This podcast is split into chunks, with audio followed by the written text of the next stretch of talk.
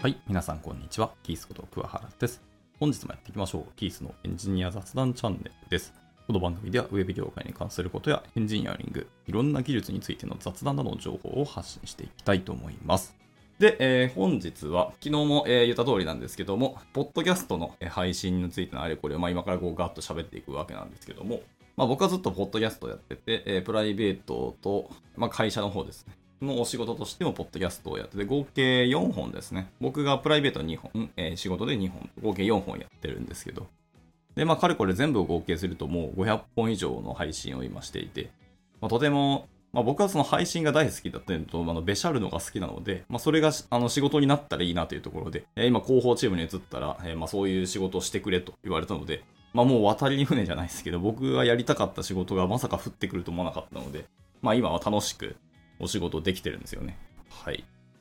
や、まさか、本当に喋りながらお金もらえる仕事があるんだっていうのはすごく嬉しかったし、もともと僕、ラジオパーソナリティをやりたいっていう、漠然とした夢は昔持ってたんですよね。まあ今は別に持ってないわけじゃないですけど、まあ夢っていうほどの夢じゃなくなったなっていうのはありますし、ポッドキャストやってるので、まあそれに近しいことをまあ自分でもやれてるし、そういう環境ができたっていうのがあるので、本気でやりたいかっていうと、うん悩ましいですけど、でもチャンスあるなら手挙げたいなっていうのはずっとやっぱ思ってて、まあそれもあって今も配信してるんですけど、まあ、会社の配信はまあ昨日、おとといですね、の配信でも言った通りなんですけど、大体ゲストを呼んで、えーその人にその中の話をこう赤裸々に喋っていただいて、その会社の雰囲気とか、まあ、ブランディングとか、マーケティングのためにやっているっていうのが強いですね。これがほぼほぼ目的としては、採用のための配信がほとんどだと思いますね。求職者の方も中の人との相性が良かったりとか、どこまで行っても仕事ってのは人と一緒にするものなので、その人とか中の人の雰囲気だったり、えーまあ人間性とか、まあ、個性とか、価値観とかっていうところですね。っていうのはどんな感じなのかっていうのはやっぱり知りたいと思うんですよね。で、もうやっぱその面談をさせていただくとしても、1時間に1人ないし2人しかやっぱ喋れなかったりするので、まあいつでも、情報を得られたりとか、話を聞けるっていうところで、カジュアル面談ではなくて、そうやってポッドキャストで配信をすることで、まあ声だけだったとしても、あの知れるっていうのはすごくいい話だと思うので、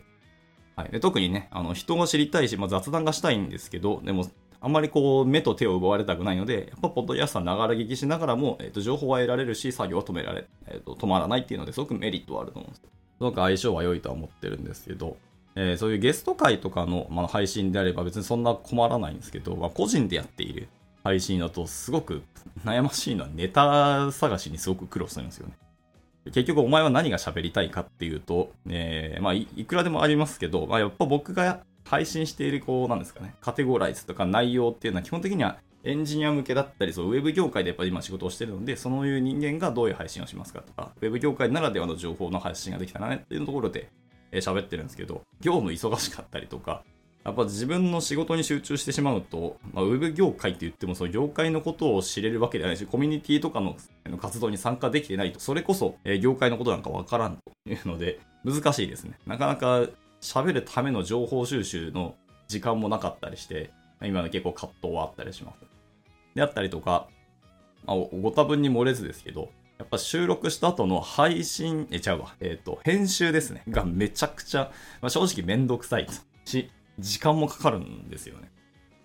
まあ、今のこの配信、朝活も、実は裏で、えっ、と、僕はクイックタイムプレイヤーで音声の録音をしてます、実は。で録音しながら、今こう、ツイッターでも配信をしてて、で、終わったらその、えー録音データを編集をするんですけど。で、編集は昔僕、あの、アンカー FM 使ってて、まあ今はあの、Spotify になりましたけど、まあ機能としてはまだ実は残ってて、アンカー FM の、えー、と管理画面から、えー、と音声動画を上げて、その編集できる機能が、ウェブでですね、インターネットつないでればウェブで編集できる機能が、えーアンカーにはあったんですよね。あ、今もあるんですよ。で、それ使ってたんですけど、ちょっと細かい、えーと変更だったり、いろんな多機能なもの、あのノイズキャンセリングしたりとか、えー差し込みをなんかしたりとか、いろいろやりたいことがたくさんあるんですけど、それが意外と、えーとアンカーのウェブだとできなかったりとか、インターネットで繋いでやってるので、ちょっと接続悪かったりした瞬間、その編集したデータを途中で保存し忘れたりすると、まあ、一からやり直しとかなってくっそめんどくさいんですよね。とかもあるので、ソフトを使ってやるのがいいよなっていうところで、まあ、いろんな、あの、編集ソフトがあるんですけど、まあなるべくお金もかけたくないし、そんな音質クオリティを、まあ、上げたいのは事実としてあるんですけど、まずはその編集するっていう作業自体になれるっていう観点もあって、僕はあの GarageBand を使ってますね。まあ、僕は Mac ユーザーなので、Mac で、確か昔標準で入ってて、今も標準で入ってるのかな？はい。ちょっと最近買ってないからわからないですけど、その GarageBand を使ってやってますと。でも、あれ無料なんですけど、ちゃんとプラグインもたくさんあったりするし、基本的な機能はほぼほぼ揃ってて、割とクオリティ高い配信できるんですよね。っていうのもあって、あの今までに GarageBand を使ってます。で、まあ、その GarageBand ソフトで、えー、収録の音声データは読み込ませて、で、頭からお尻までずっとこう流していくわけですね。で、一応その一個一個時間を区切ってそこの単位の中だけで編集したりとかそのノイズ、雑音を取ったりとか、まあ、あのノイズもたくさんあるんですよね僕がよく家の前があの病院なので救急車とかそのサイレンの音たくさん鳴ったりそういう外部音的なノイズもありますし一番配信者で悩ましいノイズっていうのはリップノイズですね。口とか、あの、喋ってる時のペチャペチャ音だったりとか、口閉じたりする時に、まあ、口が乾燥してくると、やっぱりニチャーみたいな音がするんですよね。これやっぱ、配信してるから余計に感じるんですけど、他の人がやってるリップノイズってすごく耳に残っちゃうんですよね。それやっぱいい思いはしないので、リップノイズはなるべく避けたいっていうのもあるので、まあそれはソフトで一応カットすることもできるんですけど、マイク自体の、まあ、指向性マイク、いろんな、いろんなありますね。コンデンサーマイクもありますけど、まあ、その辺のマイクで防ぐこともちょっとできます。またそのマイクに、なんですか、ガードをかけれるんですよね。いろんなガードをかけて、よくあのマイクの前に黒丸みたいなやつがあるじゃないですか。被せてる。あれがまさにガードってやつですね。まあ、ああいうタイプのやつもあれば、ウールみたいなやつを巻いてやるガードもあるんですけど、まあ、いろんなタイプも実はあって、ただまあそれもその材質によって話が変わってきたりするので、まあ、結果、えー、落ち着いたのは多分ああいう黒丸のやつです。あれで、あれの前で喋って、基本的には雑音は弾いたりとか、あと唾液とかもですね、喋ってると、まあ、多少はやっぱ唾液はどうしたって飛んでしまうんですけど、ああいうのもカットしてくれるので、基本的にやっぱプロの方々が使ってるとか、音楽アーティストですよね。歌ってるアーティストの方々も収録の時のあのスタジオとかって使ってるマイクってややあの黒丸のやつのガードなんで、まあ基本的にあれが、まあ、クオリティ高いんでしょうね。っていうのでそこに落ち着くと思って、まあ、僕もそれに近しいもの結局は使ってる。まあ、などなど、そんな感じでリップノイズの弾き方っても一応ありますけど。あとはその、え、ー、と、マイクの、その指向性マイクの集音を自分のその方向性、どこの音を集音しますかっていうのって確か設定できるマイクもあるんですね。はい。まあ、上下から、上下ですね。前後から取って、それをガッチャンと合わせて、内部的に合わせて、クオリティの高い、音数高いものにするっていうやつもあれば、もう目の前の方、一方向だけの音しか拾わないみたいな設定もできたりして、まあ、いろんなそのマイクの違いもあったりするわけですよね。はい。まあ、なので、機材にお金をかければ、まあ、ぶっちゃけるとクオリティは割とすぐに上がりますけど、まあ、そこから先の雑音弾き方、まあ、特にリップノイズの弾き方はいろいろやり方あります。なんか先に歯磨きをしておくとか、まあ、途中途中ちゃんと水を飲むとか、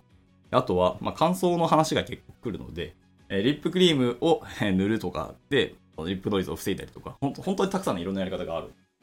あと、ゆっくり喋るですね。僕ができないっていうか、本当に苦手なんですけど、僕、早口で喋っちゃうのでよろしくないんですけど、本当はゆっくり喋れば、実はそんなにならなかったりするみたいなのもあるんですよね。まあ喋る回数とか量が増えれば増えるほど、口の乾燥は一気に加速して乾燥していきますから、っていうのを防ぐのもあったりするので。とかやって、まあそういうノイズを弾くと。で、大体そのノイズを弾くたり、ノイズをカットして、え、カットした部分をつなぎ合わせる、継ぎはぎをするっていう作業がまあ編集なんですけど、大体カットする時間に8割、9割多分使ってます。だそれほど自動でカットしてくれたら、まあ、マジで楽なんだろうし、まあ、そういうソフトもあるかもしれないです。高いお金払えばですけどね。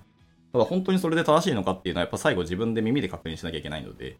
えー、結局収録した、まあ、この配信ですよね。配信が今多分ライブ放送僕大体朝活20分ぐらいで収めてるんですけど、20分収録をしたら、編集は大体3倍から4倍ぐらいに僕は慣れてきて、それでも3倍ぐらいやっぱかかって、結局1時間は絶対かかります。20分の収録だと1時間絶対いくなと思ってて。いや、本当に大変。なので、いかにトークをうまくするかとか、そういう音を出さないようにするとか、いうのを練習するのも一つかなと思いました。雑音もそうなんですけど、もう一個悩ましいのは、会議とかやっててもすごく、まあ皆さんも気づくっていうか、感じ取られる人は感じられると思うんですけど、この人、えーとか、あーって多いなって人いらっしゃると思いますよね。僕はそのあのーをよく使うんですけど、いわゆる言葉のヒゲっていう言い方をするんですよ。そういう、あのーとか、あーとか、その喋る前にちょっと思考、頭考えるけど、シーンとなったりする静寂が嫌だからなんか発するっていう意味での、うーんとか、えーとか言うじゃないですか。ああいうの言葉のヒゲって言うんですけど、あれもポッドキャストの中では僕はできればカットしたいですね。聞かなくていいし、あの時間、リスナーの方からすると人生の無駄なので、なのであれもカットしてるんですけど、あれのカット時間も、そのさっき言った、その雑音のカットの時間に含まれて、まあそれで9割ぐらい編集に時間を取られるんですけど、なので、本当はトーク自体をうまくしたいというか、ちゃんと台本を作っておけば、そういうことも本当はなくなるんですよね。喋ることがもう決まってくるし、その場でこう考えながら喋るってこともなくなるので、それが本当はいいと思ってます。で、もう考えなしに喋るとか、ざっくりとした台本で喋るんだったら多分ライブ配信が本当はいいんでしょうけど、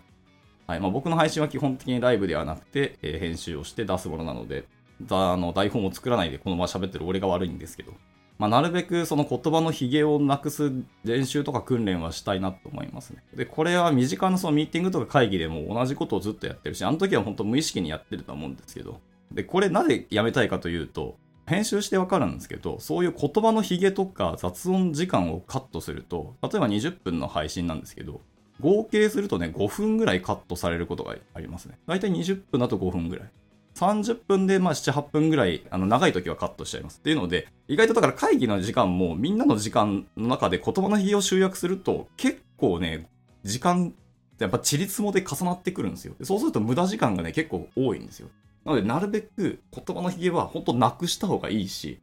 リスナーの方も自分のあのミーティングとかで喋る時の言葉のヒゲは多分意識した方がいいと思います。で、それ人生長いので、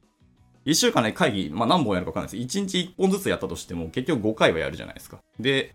えー、大体会議30分から1時間とするじゃないですか。さっきの比率でいくと、大体20分で5分ぐらい削られるというと、1時間で15分ぐらい。まあ15分いかないかな。1時間配信で15はね、いかないといかないんですけど、10、でも10分ぐらいね、削れるんですよ、大体。ってなると、えー、1, 1週間で5営業日で、えー、5時間会議したら50分ですね。みんなの時間の50分、ただのヒゲですよっていうのを聞くだけに実は使ってるってなると、割とバカにならないと思うんですよね。っていうので、言葉のヒゲは本当に皆さんも意識した方がいいし、僕も直したくて仕方ないものの一つなんですよ。まあ、統計取ったことはないし、まあ、やれるんだったら、しれっとこう会議とか潜り込んで、はい、今回の皆さんのヒゲタイムはこれでした、みたいな、ぶっちゃけやって、どうですみたいなこと言ってみたいことはちょっと思うんですけど、まあそういう遊びをこうやらせてくれる会社であるので、やりたいがちょっと今キャパがないのでやらないですけど。はい、まあ、みたいなお話もありますねので、配信をしていくと、まあ、メリットは、まあ、最初はセルフブランディングのためにやってたのもあるし、僕がラジオパーソナリティやりたかった。で、ポッドキャストっていうのがあるっていうのを知ってやり始めたんですけど、結構メリットは大きいというか、気づきはたくさんあるっていうので、割と音声配信もバカにならないなっていうのはすごく、え、最近感じてるっていうところでしたね。はい。まあ、本当はこれを、えー、2日前、おとといの配信で言いたかったんだけど、まあ、時間が足らなくて今日はそんな配信になりました。が参考になれば幸いですし、もし興味があれば、ポッドキャスト出てくれたら嬉しいし、まあ皆さんでもポッドキャストやってみていただくのも一つかもしれないですね。何かその学習するときに、やっぱテキストでやるのが得意な人もいるし、僕みたいに耳から聞くのが得意な人もいますし、えー、ブログ書きたい、てか書けるのがと、書くのが得意な人もいるしけど、僕は全然書くの本当苦手で、筆全然進まないんですよね。なのに、口で喋らせるととうとうと喋るんで、僕はそういうタイプなんていうのはあるので、まあ、自分のその学習とかインプットの際、えー、と効率性だったり相性っていうのを見直す中で音声っていうのはどうですかっていうのを一つ、まああるとは思いますけどね。